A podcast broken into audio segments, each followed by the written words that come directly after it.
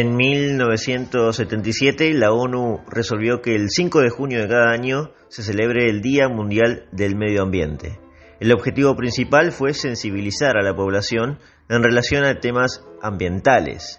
Y vaya que han tenido éxito. En la actualidad no hay gobierno en el mundo que cuestione esta agenda sacrosanta y la política económica de cualquier país no se puede diseñar sin el mapa ecologista sobre la mesa. Los pronósticos apocalípticos construyeron un movimiento ideológico en las últimas décadas que invade todas las esferas sociales de nuestra vida. Pero, ¿cuáles son entonces los problemas reales? Y si esto es pura ideología, ¿los seres humanos estamos destruyendo el planeta? ¿Lo estamos sobrepoblando?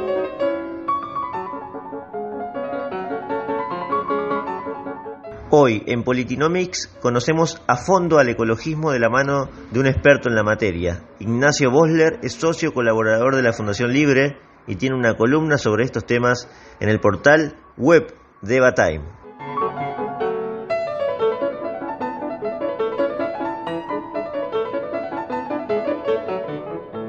Empecemos con el tópico inicial, como te decía Ignacio, de eh, la palabra ecologismo, la definición, de dónde proviene, o sea, para, entenderla e ir desarrollando eh, otras ramas que, se desprenden de, este árbol que es el ecologismo, ¿cuál sería una introducción más o menos adecuada?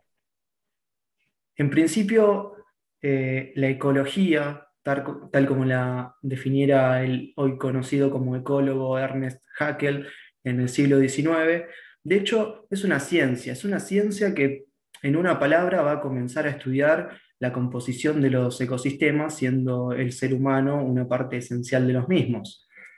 Ahora bien, eh, esto no, significa eh, la definición de ecología eh, en sí misma no representa lo mismo que el término ecologismo.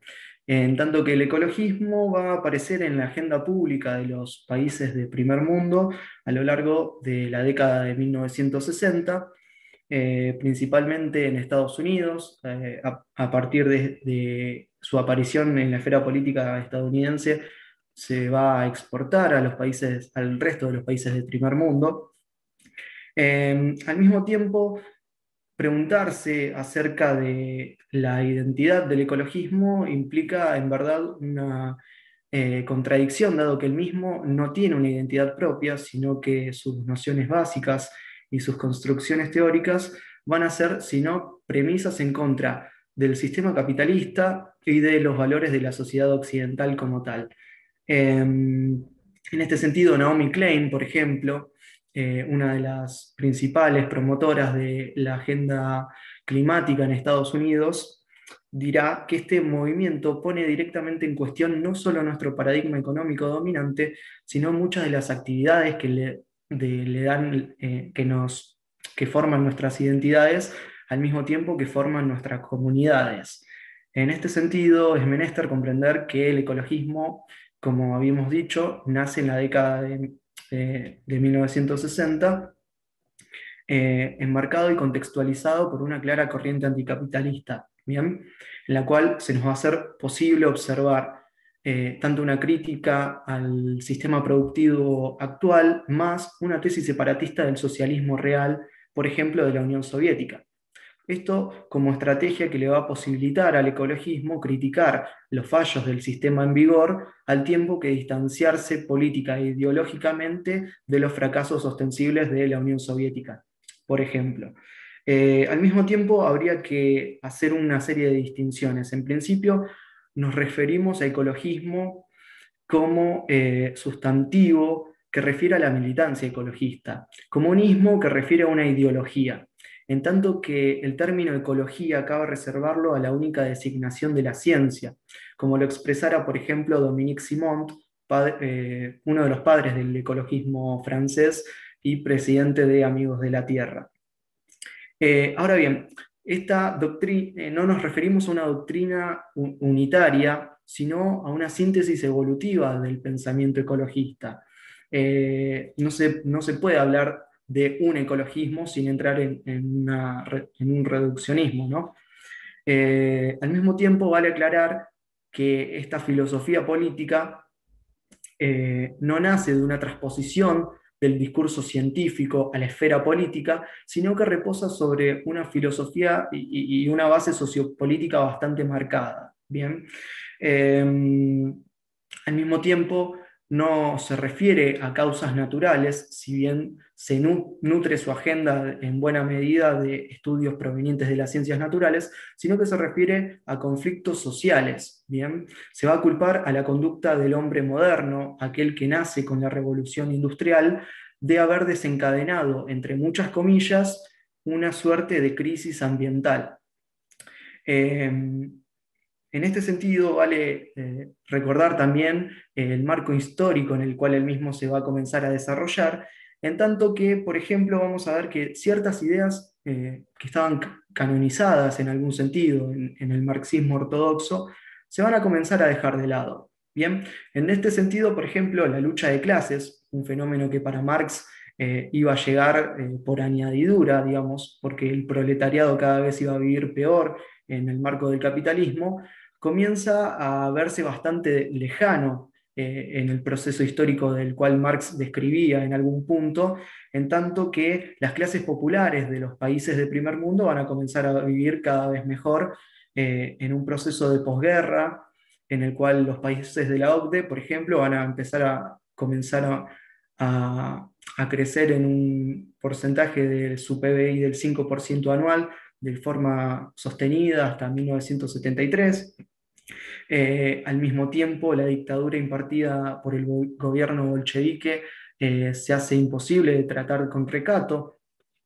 Eh, al mismo tiempo, podríamos mencionar que el atraso tecnológico de la Unión Soviética y de la China comunista en algún punto comienzan a generar una medra contaminación ambiental, hechos que unidos van a causar el distanciamiento ideológico y político de una izquierda que va a comenzar a ver nuevas soluciones para reemplazar al proletariado que ya no piensan tanto en la revolución, como explicaría Agustín Laje, sino que en este marco ya está más preocupado por cambiar el auto o la televisión, porque ahora eh, son las comodidades que el capitalismo sí le permite.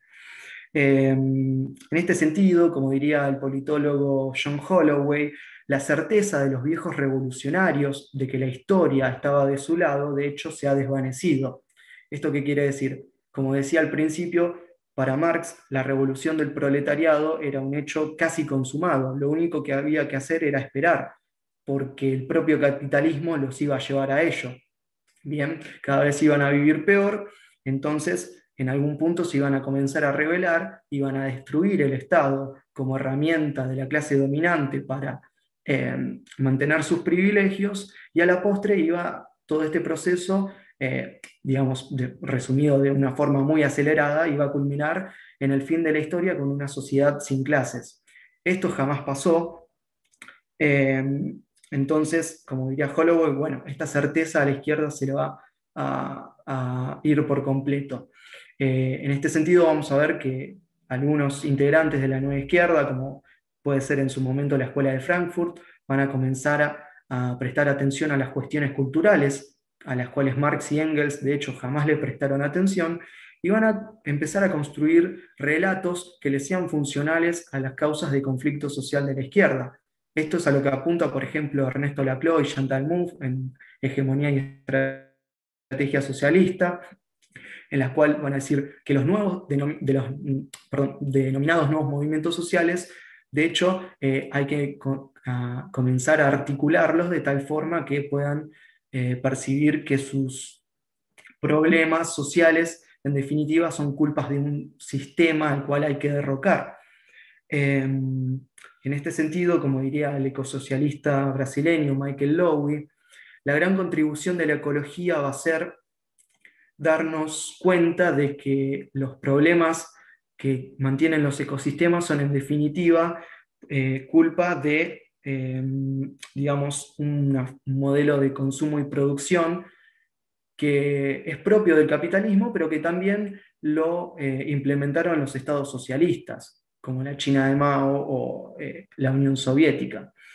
Eh, en este sentido, durante la década de 1960 y 1970, muchos ex-marxistas conversos a la ecología, como el caso del propio André Gors, van a comenzar a abandonar a la clase obrera como sujeto revolucionario y van a comenzar a prestarle atención a, estos nuevos movimientos sociales.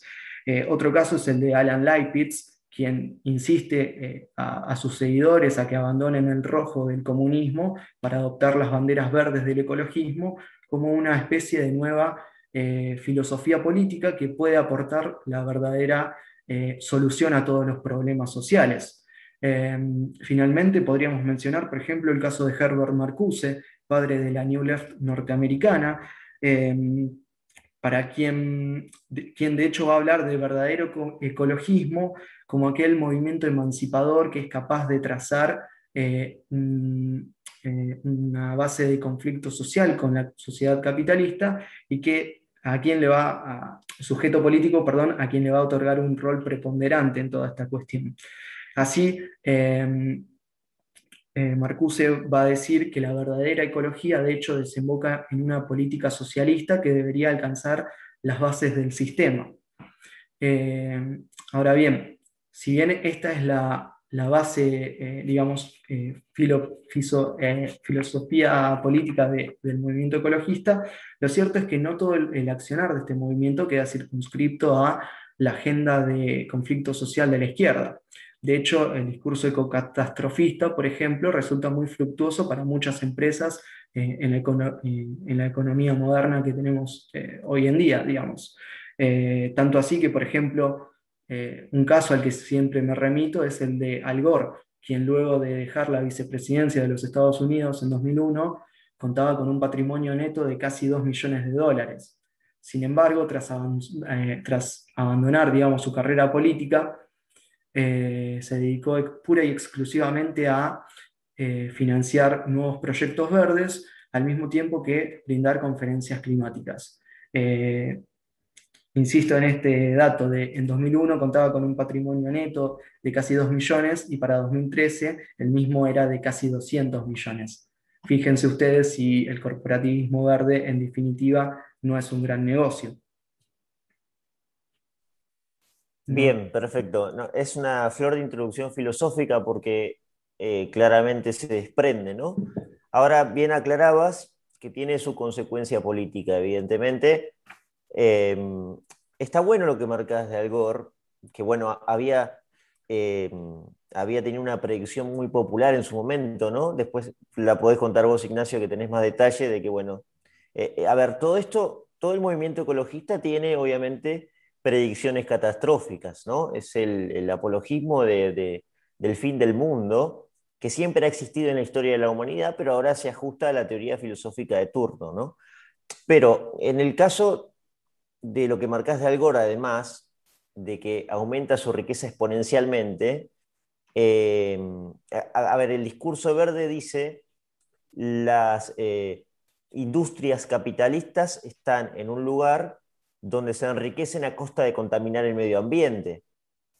Pero del otro lado, estás mostrando en Algor y me imagino que hay mil casos más eh, de, ejemplos de fundaciones, de empresas que se enriquecen con todo lo contrario, con la, eh, por lo menos el discurso de estar salvando el medio ambiente y preservando la vida futura. Pero voy al, al, caso político porque, bien decías, es un desprendimiento, una mutación de eh, la, izquierda más clásica, ¿correcto? De la izquierda marxista. Está, todo esto se encarna en la izquierda. Sin embargo, hoy, en el comunismo más, más clásico para que se entienda, comunismo, socialismo, eh, pero hoy es el caso de que todos los gobiernos están suscriptos a este movimiento, a esta ideología, sea real o no, porque después la pregunta que te voy a hacer, Ignacio, bueno, ¿qué tanto de real es esto? Eh, y, me gustaría analizar eh, eh, si estamos realmente en peligro, ¿no? De que de repente se van a acabar los árboles, te lo estoy diciendo así muy vulgarmente para que se entienda, se van a acabar los árboles, nos vamos a quedar sin oxígeno, nos vamos a, van a inundarse continentes por completo, van a desaparecer especies animales, porque acá también tengo que ser un poco abogado del diablo, Ignacio, para que se entienda, eh, hay una serie de consecuencias terroríficas que nos están diciendo que van a ocurrir si no hacemos algo ya. Y vos has escrito bastante sobre este tema, especialmente en el Acuerdo de París, que es, bueno, y aquí hay países donde cualquiera diría, ok, Estados Unidos es comunismo. O sea, eh, eh, la zona euro es comunismo. Depende, de, eso depende de la, de la, visión ideológica, pero digo, acá están todos los países metidos en esta bolsa de tenemos que combatir esto sí o sí. Y vos has escrito mucho sobre el Acuerdo de París, así que me gustaría que expliques más o menos de qué se trata eso y si esas... Ahí, trabajan con predicciones también, ¿no, Ignacio? Totalmente. Bueno, ¿por dónde empezar, verdad? Eh, en principio, ¿qué es el Acuerdo de París? El Acuerdo de París es un tratado internacional firmado al día de hoy por 190 países, es decir, casi el planeta entero, salvo Corea del Norte y honrosas excepciones, eh, que lo que trata de hacer es delimitar eh, el aumento de las temperaturas durante este siglo a más de 1.5 grados centígrados. Bien, pero para ello es preciso, en primera instancia, eh, hacer referencia al cambio climático, que es, eh, en, definitiva, el quid de la cuestión.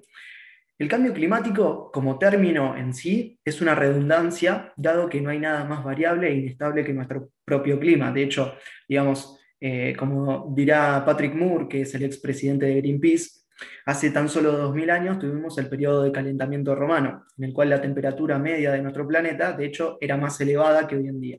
Eso tan solo hace 2000 años. Luego tuvimos eh, los años oscuros, un poco más fríos, que tuvieron un notable descenso de la temperatura superficial del planeta, seguidos por el mal llamado medieval caliente. Bien, eh, este proceso en la cristiandad eh, durante el cual la temperatura del planeta volvió a subir a niveles análogos a los que teníamos hoy en día. Eh, luego tuvimos la pequeña edad de hielo que va a conducir a los vikingos fuera de Groenlandia.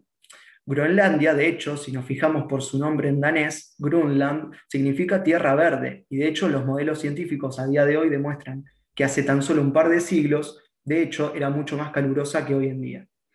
Eh, a lo largo de 1600, toda Europa va a pasar por una ola de frío entre 1 y 2 grados centígrados más eh, por debajo de lo habitual. Y luego tenemos eh, casi 300 años de calentamiento global, digamos, sostenido. Todo esto es un montón de cambios y por supuesto, como el mismo Patrick Moore reconoce, el humano no tuvo nada que ver con ninguno de ellos. de hecho, fíjate, cómo se maneja la temperatura de nuestro propio planeta, que hasta la década de 1970, de hecho, muchos modelos eh, informáticos decían que eh, se avecinaba una eh, posible etapa de glaciación. ¿bien? De hecho, por los registros, registros perdón, provenientes de aquella época, sabemos que las temperaturas superficiales tendían a la baja. Ahora bien, hace algunos años se introdujo en el ámbito científico lo que hoy conocemos... Bien, disculpas, no sé qué pasó. Eh, se introdujo en el ámbito científico lo que hoy en día conocemos como cambio climático antropogénico. El mismo sería aquel cambio eh, climático producido por la emisión de gases de efecto invernadero a la atmósfera eh, como derivados de las actividades humanas. De hecho, el IPPC, el órgano dependiente de la ONU, que en buena medida es el eh, causante de todas las políticas climáticas que conocemos hasta el día de hoy, eh, en su quinto informe de evaluación publicado en el año 2014 va a decir, va a concluir en dos conceptos fundamentales. Primero, que el cambio climático es real y segundo, que está causado por actividades humanas. Ahora, eh, para comprenderlos esto va a ser necesario eh, dar en la cuenta, por ejemplo, de que eh, para 1937 las partículas de dióxido de carbono en la atmósfera, y sé que esto es complejo, por eso voy a tratar de explicarlo para que se entienda lo mejor posible. Sí, por ejemplo, para 1937, perdón, eh, las partículas por millón de dióxido de carbono, uno de el principal eh, gas de efecto invernadero sostenido por el propio IPPC, en la atmósfera era de 280 partículas por millón, para 1978 el mismo eh, ascendió de forma ininterrumpida a 335 partículas por millón. Esto es un montón de dióxido de carbono emitido a la atmósfera, pero de hecho vos fijate lo que ocurre. ¿Cuáles son los dos principales postulados del IPPC? Como diría Vincent Gray, que eh, formó parte del equipo de, científicos revisores del IPPC, que serían básicamente el grupo que se encarga de eh, determinar que todas las investigaciones se, hicieron de forma correcta, corroboran los datos simplemente. Eh, los dos postulados principales del mismo son que el planeta se está calentando y que las actividades humanas son sus principales causantes. Como dice el propio Gray, la evidencia de ambas afirmaciones es fatalmente defectuosa. Vos fíjate, yo te dije que del 37 al 78 el CO2 en la atmósfera aumentó como nunca antes en la historia. ¿Y qué es lo que pasó en ese lapso histórico? Bueno, de hecho, eh, nada más y nada menos que el principal em, proceso de industrialización en toda nuestra historia. Eh, si bien se cree a menudo que esto ocurrió durante la primera y segunda revolución industrial, lo cierto es que en, esos dos periodos no se industrializó más que el 5% del planeta. Tras finalizada la Segunda Guerra Mundial, lo que ocurre es que la gran parte de países eh, asiáticos y africanos que antes eran colonias comienzan un acelerado proceso de industrialización y de independización eh, por el cual van a tratar de superar su estancamiento económico. Esto obviamente resultó en toda esta expulsión de CO2 y sin embargo la temperatura media del planeta descendió durante estas tres décadas eh, y media de forma ininterrumpida, es decir, desde 1940 a 1975, durante los tres periodos y eh, durante las tres décadas y media de industrialización más potente de nuestro planeta, la temperatura global descendió a tal punto de que, si en 1940 era de 0.13 grados centígrados, para 1975 era de menos 0.01 grados centígrados. Bien, eh, eso por un lado. O sea, a, eh, a, ver, a ver, Ignacio, básicamente, simple, aumentó el dióxido de carbono, tendría que haber subido la temperatura y la temperatura mundial bajó.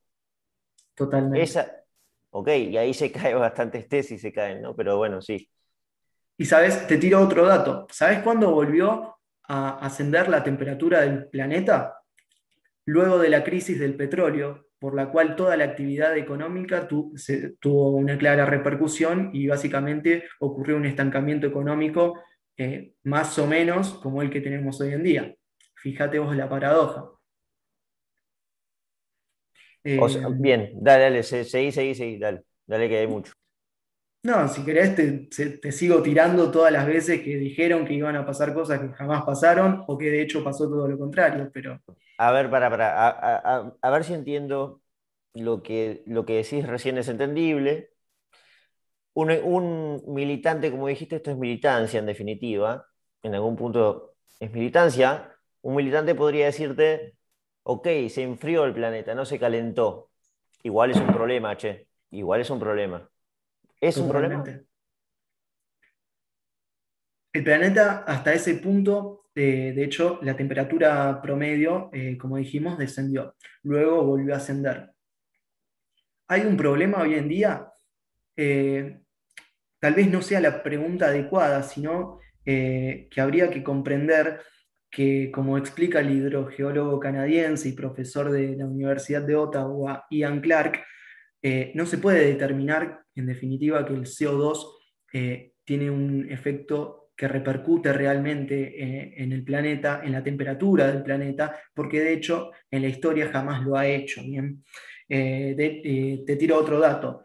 Cuando los niveles de CO2 estuvieron 10 veces más altos que hoy, como explica eh, eh, Tim Patterson, que es un paleoclimatólogo también canadiense, de hecho, la Tierra estaba en su punto frío eh, absoluto de los últimos 5.000 millones de años. O sea, teníamos CO2 10 veces, 10 veces más CO2 que hoy en día, y sin embargo, el planeta se encontraba en su punto frío absoluto casi, casi de toda la historia climática de la cual tenemos registros. Eh, ¿Hay un problema? Por supuesto que lo hay.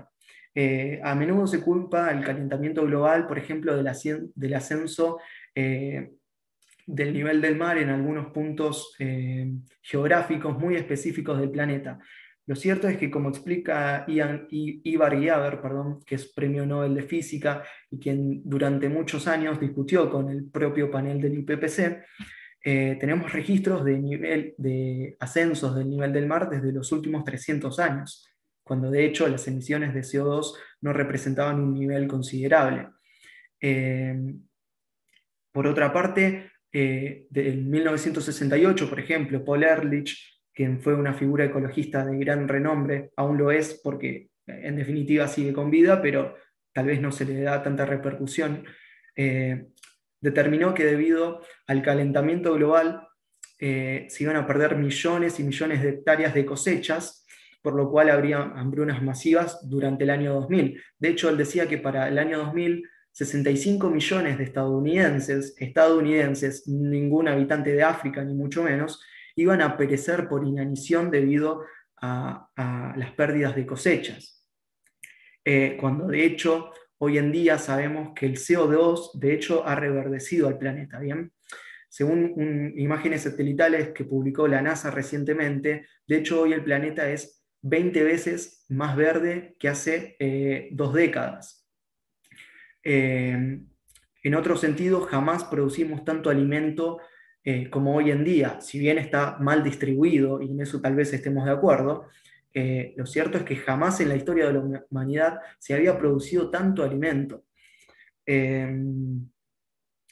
Por otra parte, digamos, ah, siempre se, vuelve hacia lo mismo. Tal vez el ascenso del nivel del mar se debe a al deshielo producido, por ejemplo, en el océano glaciar ártico, entre otros eh, espacios geográficos eh, también eh, con, gran cantidad de hielo.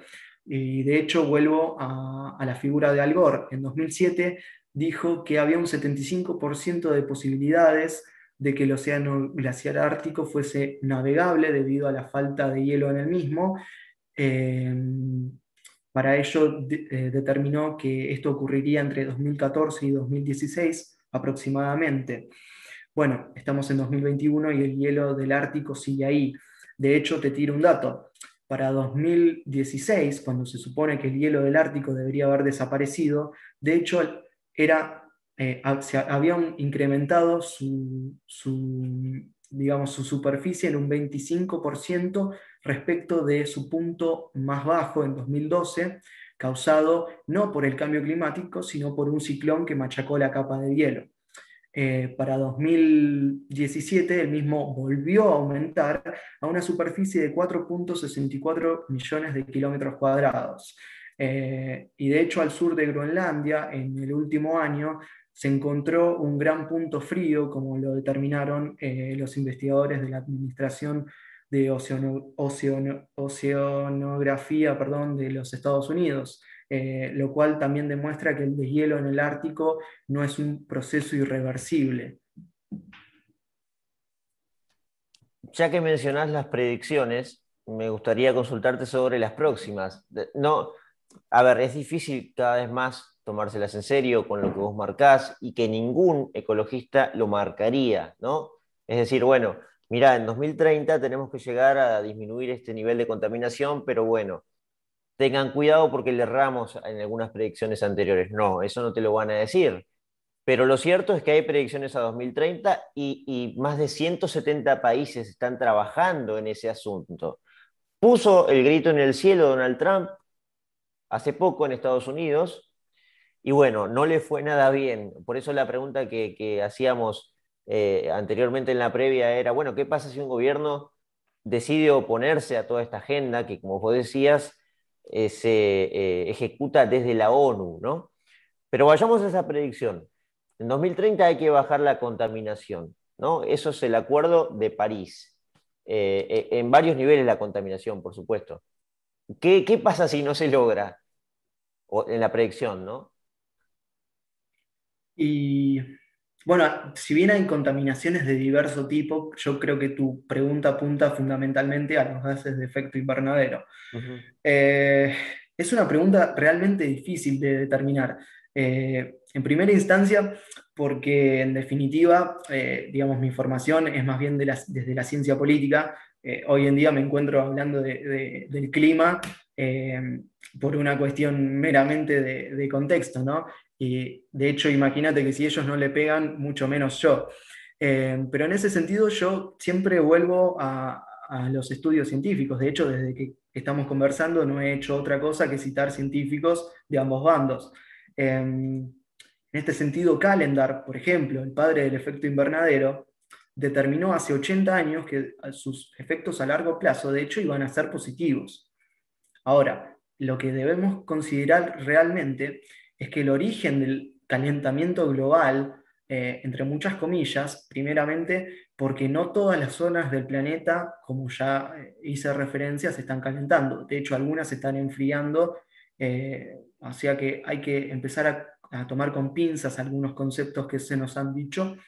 Eh, e insisto en esto, Calendar, el propio padre del efecto invernadero, de hecho determinó hace 80 años que iba a ser, sus efectos iban a ser positivos.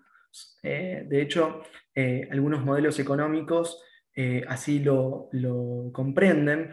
Y por otra parte, eh, la disponibilidad de energía hoy ha hecho, por ejemplo, que eh, el área forestal de los países de la OCDE crezca de forma ininterrumpida desde el año 1990 a un ritmo del 0.03% anual. Esto beneficia obviamente a la absorción de CO2 a la atmósfera. por supuesto que acá no estamos defendiendo que se emitan grandes eh, cantidades sin pensar que va a haber algún tipo de repercusión. Eh, eso desde luego. Pero sí hay que considerar que la teoría que se nos ha vendido durante todas estas décadas, de hecho, no tiene ningún tipo de rigor científico. Eh, de hecho, si los ecologistas realmente hablaran de ciencia, no habrían errado todas y cada una de sus principales teorías desde 1968 en adelante. Eh, no sé si más o menos pude responder. Sí. Perfecto, perfecto. Eh, habría incluso más eh, apocalipsis anunciadas antes de 1960 y, demás que no, quizá no tienen tanto que ver con el ecologismo, pero sí con el mito de la sobrepoblación. Así que después te voy a preguntar sobre ese tema. Pero acá me consultan en YouTube, eh, José Rey dice, ¿por qué entonces es popular hoy en día ser ecologista? Es una gran pregunta. Em, bueno, digamos, hoy en día es popular eh, creer que eh, un perro puede tener el lugar de un hijo. Hoy en día es popular eh, defender el feminismo en, gran parte de, los países de primer mundo. Eh, hoy en día es popular creer que, por ejemplo, el Che Guevara era una figura LGBT. Digamos, hay todo un sistema por detrás que en definitiva te alienta a creer eso. yo terminé el colegio hace dos años, por ejemplo. Eh, sería innumerable la cantidad de, películas y series que mis propios profesores me alentaban a ver, en la cual se mostraba un futuro distópico al estilo de Mad Max, en el cual la última guerra mundial iba a ser a causa del petróleo, porque ya no había y había que mantener una maquinaria. Eh, y de hecho, como el mismo Bill Gates reconoce hoy en día, eh, en su último libro publicado este mismo año, en Estados Unidos, de hecho, es más barato un litro de petróleo que un refresco. Eh, quien no me crea puede chequearlo, eh, está escrito en su propio libro. Eh, en ese sentido, bueno, hay un montón de intereses por detrás, obviamente.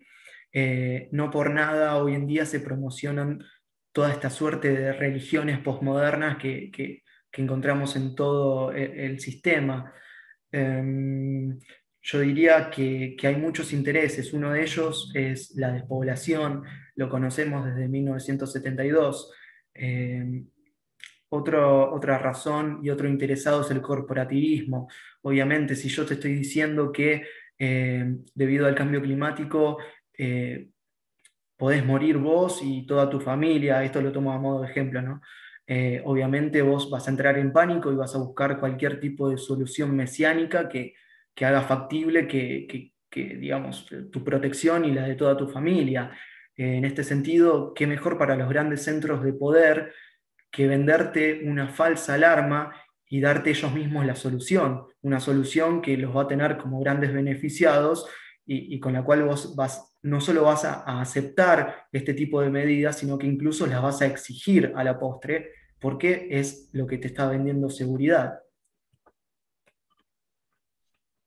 Me hace acordar tanto a, la historia de las vacunas, eso, ¿no? Pero bueno, lo último que dijiste es muy interesante. Em, mencionaste religiones posmodernas, em, que bueno, parecen, tienen mucha similitud a las paganas, ¿no? Pero, pero vos sabés que eh, en Politinomics hace poco entrevistamos a Antonio Caponeto eh, sobre bueno, la política eclesiástica que está tomando, o por lo menos que ha tomado el Papa Francisco desde que eh, reemplazó a Benedicto XVI. Y ya que mencionaste esto, vos fíjate cómo el ecologismo también atravesó, atraviesa a la propia religión oficial de Occidente, que es el catolicismo. La primera encíclica del Papa Francisco es sobre el medio ambiente. Eh, entonces está atravesado también, ¿no? Eh, diríamos. ¿Qué, opinión te merece eso exactamente? Bien, mira, si bien yo sostengo la religión católica apostólica romana, eh, lo cierto es que hay hay ciertas cosas que uno como, devoto no, logra comprender. Principalmente desde cuando nos referimos a la figura del Papa, nada más y nada menos, y cuando nos referimos a un movimiento que per se es anticatólico. De hecho, yo te mencionaba hace, hace rato a Paul Ehrlich, en 1968 él escribió La bomba demográfica en la cual eh, exigía eh, como ya lo había hecho Malthus 200 años antes, el control de la población. Y de hecho, el enemigo más potente que encontraba él para eh, esta toma de medidas en todo el mundo era la religión católica. Bien. Em, de hecho, él vuelve a retomar la misma postura en 1993, cuando publica La explosión demográfica, en la cual va a decir, por ejemplo, que quienes se oponen al control activo de la natalidad, de hecho, son personas que no entienden nada de, la vida, esto básicamente te lo resumo así, eh, y que están eh, exigiendo abiertamente las hambrunas masivas, todo por oponerse a ciertas medidas de control de, la natalidad, digamos, eh, dignas del imperialismo más vil, si, si, vamos al caso. por otra parte, bueno, llama sobradamente la atención, con eso no, descubro nada nuevo, pero también tiene que ver mucho con de lo que Gramsci llamaba la infiltración en, las instituciones. Eh, digamos, hace tiempo que toda esta suerte de, ramas de la nueva izquierda eh, vienen coqueteando con algunos espacios, no solo católicos, cristianos en general, y de hecho se han infiltrado de forma bastante ostensible pero bueno, no, es que tenga una opinión demasiado desarrollada al respecto. Bien, bien. Em, bueno, voy a la, cuestión de la sobrepoblación, porque, a ver, tendría que explicar qué es, porque qué es sobrepoblación. Si digo sobrepoblación, parece ser, y hay mucha gente. Bueno, ¿qué hacemos? ¿La sacamos? No sé. Em, generalmente se da el ejemplo, se utiliza el ejemplo de, por supuesto, los países más poblados que son China y la India. Eh, vos en, alguna intervención de, las varias intervenciones que tenés, afortunadamente, Ignacio, comentás que eh, la población mundial en su totalidad podría entrar en un estado grande, importante de Estados Unidos. Pero bueno, te pregunto para que expliquemos qué es la sobrepoblación y que tiene alguna diferencia con la densidad demográfica, ¿no? Completamente. No, eh, a menudo se habla de sobrepoblación o superpoblación, de hecho son ambos términos eh, que devienen de la literatura ecologista de, los Estados Unidos, entonces eh, van, a variar los conceptos según cómo se, haya traducido, pero no hay que otorgarle demasiada importancia. lo que sí bien remarcás vos es que no hay que confundir una alta densidad demográfica con eh, superpoblación o sobrepoblación. En este sentido, las altas eh, eh, densidades demográficas refieren al número promedio de habitantes que viven en una zona determinada, un estado, una nación o, lo, que, eh, digamos, el área geográfica determinada que se quiera investigar. Por el contrario, sobrepoblación, como bien decís, no tiene una definición unívoca. De hecho, hay tantas, eh, digamos, hay tantas definiciones de sobrepoblación como autores uno pueda llegar a leer. Eh, sin embargo, la que más o menos acepta todo el mundo es la del propio Paul Ehrlich. Para él, la sobrepoblación se da eh, cuando hay un excedente de población en una determinada área geográfica y esto lo que termina, eh, digamos, lo que termina causando es que este número de habitantes no puedan permanecer de forma indefinida en este espacio geográfico debido al agotamiento de los recursos que el mismo proporciona. Eh, en otras palabras, por ejemplo, diríamos que hay sobrepoblación en Argentina cuando se consumen más alimentos de lo que se cosechan anualmente, cosa que desde luego no ocurre. Eh, de hecho, a ver, sería una hambruna. A ver, si en esa tesis es como que si hay una hambruna en un territorio determinado, hay sobrepoblación. Bueno, de hecho, está diciendo. La, la hambruna, de hecho, eh, sería una de las tantas consecuencias que vendrían de la sobrepoblación. Pero para eh, resumírtelo, eh, digamos, en criollo, hay sobrepoblación cuando los recursos renovables, por ejemplo, se convierten en no renovables debido al agotamiento, cuando se, se agotan por completo los recursos que el sistema proporciona y los habitantes tienen que moverse porque si no van a morir. Eso es lo que te dice Paul Ehrlich. y de hecho, para trazarlo con, la analogía que bien decías vos al comienzo, eh, si consideramos un espacio de unos más o menos 100 metros cuadrados, eh, la población mundial que tenía el planeta en el 2017 ocuparía más o menos 648.455 eh, kilómetros cuadrados. Esa es la, digamos, eso es lo que mide exactamente el estado de Texas. Entonces, en lo que refiere a densidad demográfica, la población mundial de 2017 de, hecho entraba en Texas, dejando el resto del planeta eh, para el tipo de actividad eh, que, quisiéramos eh, implementar en él. Ahora bien, como yo te dije al principio, hay sobrepoblación cuando agotamos los recursos de determinado espacio geográfico y el propio sistema no nos puede mantener. ahora bien, cuando, donde hallamos la sobrepoblación, cuando de hecho el precio de las principales materias primas desde 1871 se ha reducido casi a la mitad. Eh, según la revista The Economist, esto implica que tuvo un crecimiento anual sostenido desde, 1900, desde 1871 de menos 0.05%. No, no, sé si, no sé si me explico. Eh, a menudo se nos vende el discurso de sobrepoblación y de hecho las principales materias primas son cada vez más baratas, es decir, que son cada vez más abundantes.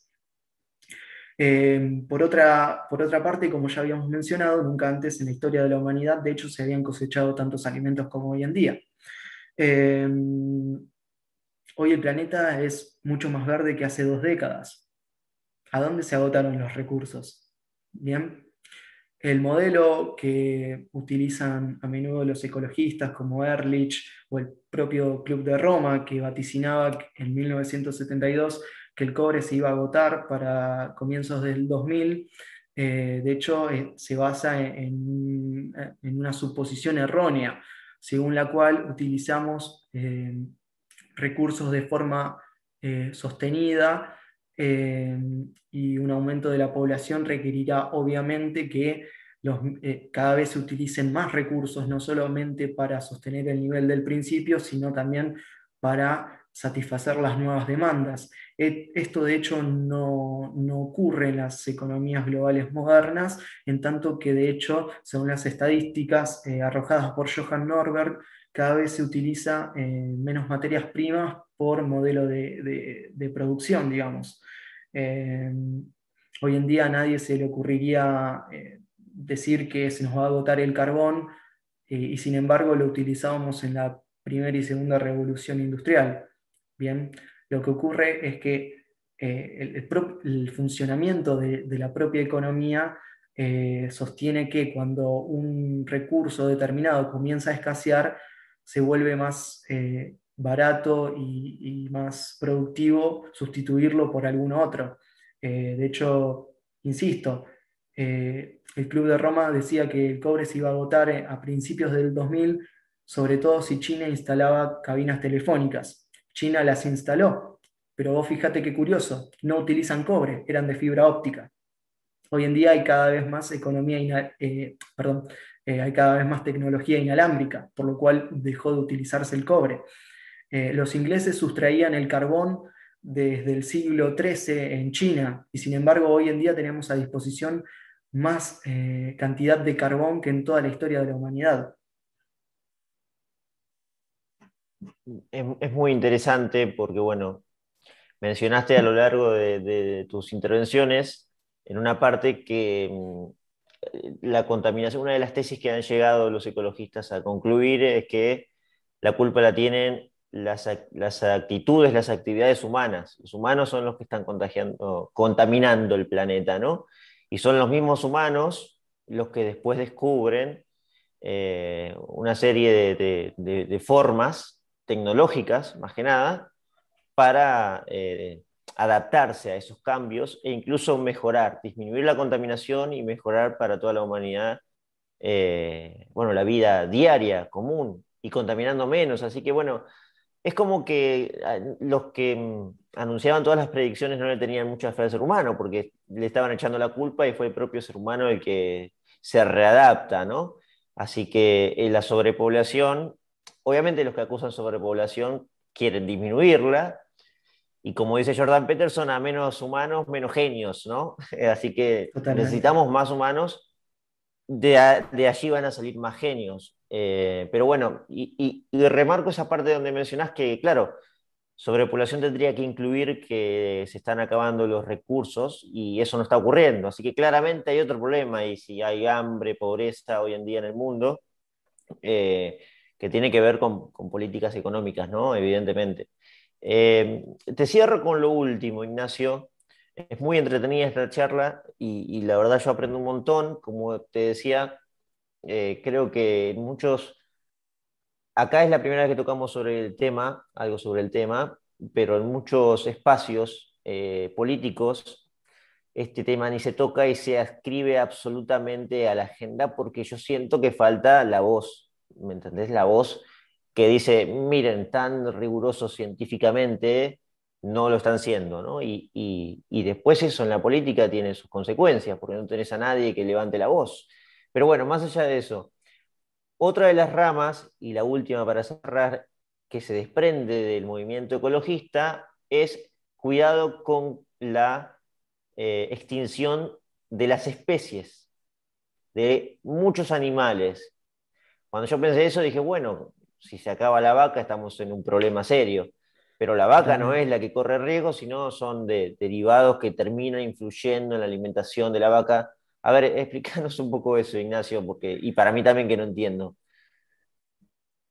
Eh, bien, eh, de hecho, eh, hoy en día la vaca no corre ningún peligro de extinción, sí lo hizo hace 200 años en nuestro propio territorio, cuando de hecho no existían los derechos de propiedad y cualquier persona podía acceder a una vaca, matarla, carnearla, utilizar tan solo el 10% de su carne eh, y dejar el resto ahí eh, pudrirse y sin ningún tipo de problema.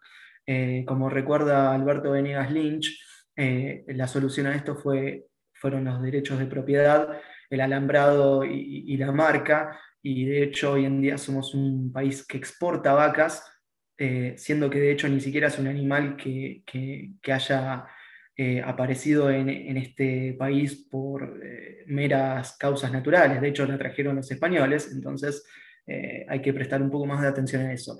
Por otra parte, no, no, no existe ningún tipo de peligro real para las vacas en ninguna parte del mundo. De hecho, yo diría que es todo lo contrario. lo que se trata de hacer es disminuir el consumo de carne eh, destinado a, los mercados, digamos, eh, internacionales. Esto bajo la falsa eh, excusa de que, bueno, la producción ganadera, de hecho, es una de las que más contaminan a escala global por la emisión de metano. de hecho, yo te lo voy a decir muy burdamente, eh, digamos, para que se entienda bien, pero quien quiera recurrir a los informes oficiales del IPPC va a poder constatar que es tal cual. Se acusa a las vacas de que sus pedos o sus gases, de hecho, expulsan mucho metano, que es en la práctica un gas de efecto invernadero menor. Bien, pero bajo esta excusa se busca disminuir el consumo de carne humano, siendo una de las eh, áreas de la economía que supuestamente más repercute en el cambio climático. Em, ahora bien, lo interesante de esto son las consecuencias de la disminución del consumo de carne. En los hombres, por ejemplo, eh, una dieta libre de, proteínas animales eh, puede causar diversos tipos de cáncer de, de colon, de hecho, también baja eh, la producción de eh, distintos, eh, digamos, influjos que, digamos, potencian la, capacidad mental de las personas, al mismo tiempo que causa severos problemas a la hora de la reproducción. Esto obviamente va de la mano de los intereses que conocemos desde la década del 70 en cuanto a la reducción de la población mundial. Eh, que bueno, ya lo, ya lo hemos discutido y vemos que en la práctica, de hecho, no. Eh, la, excusa bajo la cual se promovieron todos estos programas, de hecho, nunca eh, tuvo una repercusión ostensible a nivel mundial.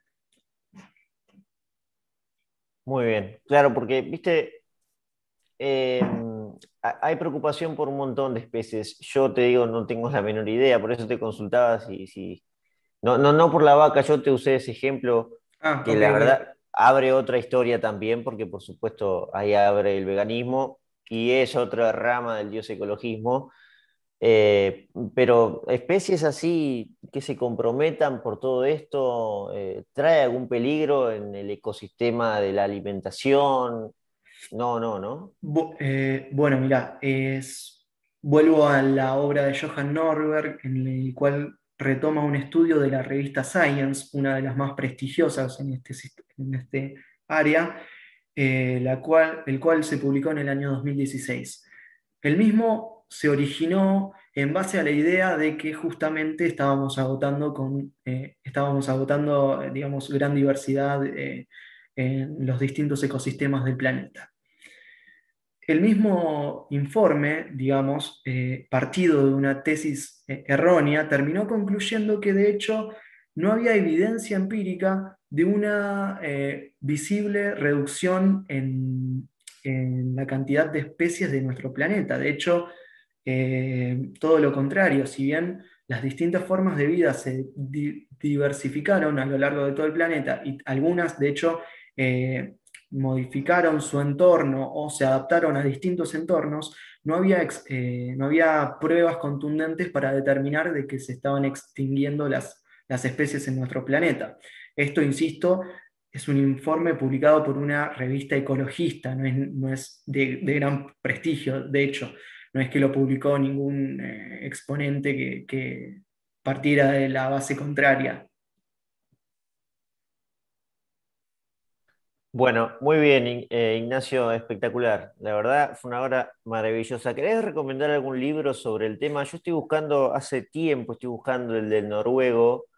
Eh, el ecologista escéptico, creo que. Eh, sí, sí, sí. Bueno, no, no está en Argentina, pero bueno, ¿querés recomendar algún libro así que esté al alcance, fácil de encontrar para los que nos gusta ese tema o meternos en esos temas? Es, demasiado complejo, de hecho. Eh, creo que es la pregunta más difícil que me hiciste en toda la noche. Em, bueno, mirá, junto a Horacio Justo estamos escribiendo un libro eh, específicamente dedicado al tema. Eh, llevamos más de un año casi escribiéndolo. y de hecho es muy gracioso porque nos ocurre algo análogo a lo que le pasaba a Agustín Laje y a Nicolás Márquez cuando eh, comenzaron a escribir el libro negro. Casi no hay literatura que sostenga eh, los postulados contrarios al mainstream, digamos, ecologista. Eh, sí te puedo recomendar diversas conferencias climáticas y algunos exponentes como son Ivar Jaeger, Premio Nobel de Física, como ya lo hemos mencionado, quien de hecho desde hace décadas viene discutiendo con el IPPC y demuestra con datos rotundos todos los fracasos y todas las incoherencias que el mismo sostiene. Eh, podemos hablar de Vincent Gray, eh, digamos, es un doctor en física y química de la Universidad de Cambridge, que como dijimos también perteneció al IPPC, por eso su testimonio es mucho más eh, pesado en ese sentido, y de hecho él mismo reconoció que durante su etapa en el mismo vio como el IPPC, de hecho, eliminaba casi 90.000 mediciones de dióxido de carbono atmosférico simplemente porque iban en contra de lo que ellos sostienen. O sea, fíjate, fíjate lo loco que suena esto.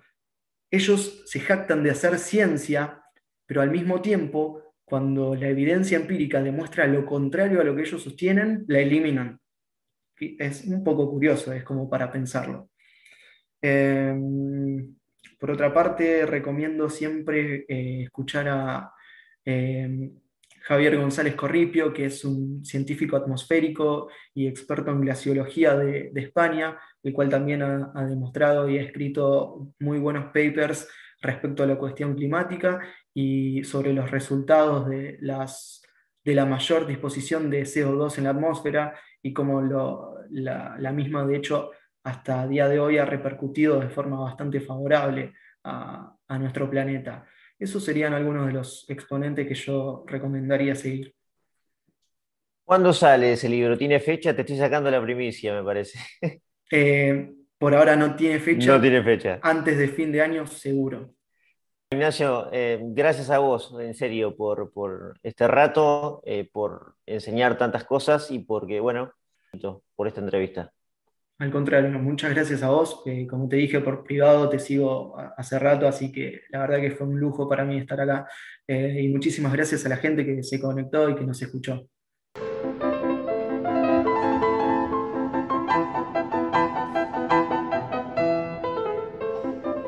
Poca rigurosidad científica y mucha ideología. Esta es la impresión que nos queda del ecologismo, que pese a todo marca la política mundial. La pregunta que me queda entonces es si en el ámbito partidario, político, esto se puede combatir y si algún espacio liberal o de derecha está pensando cuestionar el ecologismo, como lo hace de manera tan elegante e intelectual Ignacio. Me parece que la respuesta es un no, ¿no? Es un no rotundo, no hay espacio hoy en día que esté pensando en esto.